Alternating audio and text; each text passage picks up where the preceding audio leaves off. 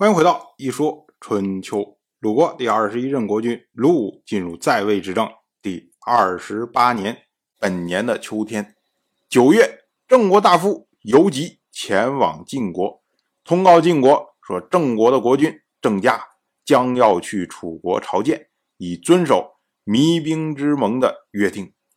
我们要说啊，郑国派出游吉去晋国，这就跟鲁国派出仲孙杰去晋国是一样的。也就是说，我要去楚国朝见，我先跟原来的老大跟晋国打个招呼，以防晋国多心。当时呢，郑国的公孙郑乔作为郑家的相，一同前往楚国，到了楚国都城的郊外。朝见的队伍安营扎寨，可是呢，在驻地没有修建祭坛。我们要说，按照当时的习惯呢，一般一个国君到另外一个国家去朝见，走到郊外的时候呢，这个被朝见的国家就会派出卿大夫在郊外慰劳这位来朝见的国君，这个被称为交劳。而朝见的国君呢，他会在自己的驻地设立祭坛。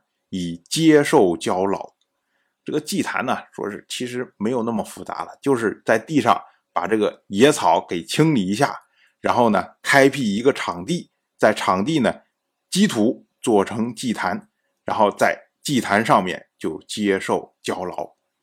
可是呢，这一次郑国他的驻地没有建筑祭坛，那郑国的负责祭坛。驻地事务的官员白朴，他就觉得很奇怪，他就说啊，以前先大夫做先君的像，访问四方之国，没有不设立祭坛的，一直到今天还因循这个习惯。如今您郑乔，您不清理杂草就住下了，恐怕不可以吧？就是所谓不清理杂草，就是说没有建设祭坛的意思。郑乔说。大国去小国要设立祭坛，小国去大国有地方住就可以了。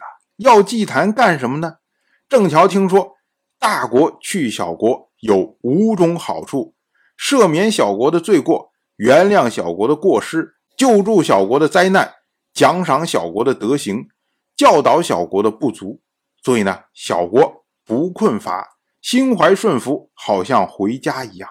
大国则修筑祭坛，以彰显他的功劳，宣告给后人不要懈怠于德行。小国去往大国有五种坏处：要掩饰大国的罪恶，请求大国缺乏的东西，奉行大国的命令，执行大国的任务，服从不合时令的命令。小国不这么做，就会被加重进献的贡品，不管是去道贺。还是去吊唁，都是小国的灾难。用得着用祭坛来彰显灾难吗？把这些告诉子孙，不招惹灾祸就可以了。我们要说啊，郑乔他深感这一次到楚国来朝见，这是被迫无奈的朝见，是一种屈辱的朝见。所以呢，他认为说，我本来建立。祭坛是为了宣扬我的功劳，如今呢，难道要建立祭坛去宣扬我的耻辱吗？所以呢，他觉得没有必要去修建祭坛。当郑国作为大国来对待像蔡国这样的小国的时候，迎来送往照样非常的恭敬，即使蔡国的国君蔡固对郑国失礼。郑国也只是背后说一说闲话而已，所以郑国认为说，我作为大国的时候，我是对小国施以德行的。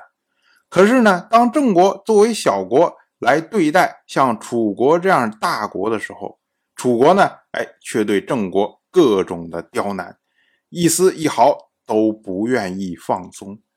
所以郑国就觉得说，你楚国不是应该对我施以德行吗？所以也难怪郑乔会有这一番的感言呢，觉得说我们就是来受辱的，我们又何必要去建祭坛呢？当然了，我就这么一说，您就那么一听，感谢您的耐心陪伴。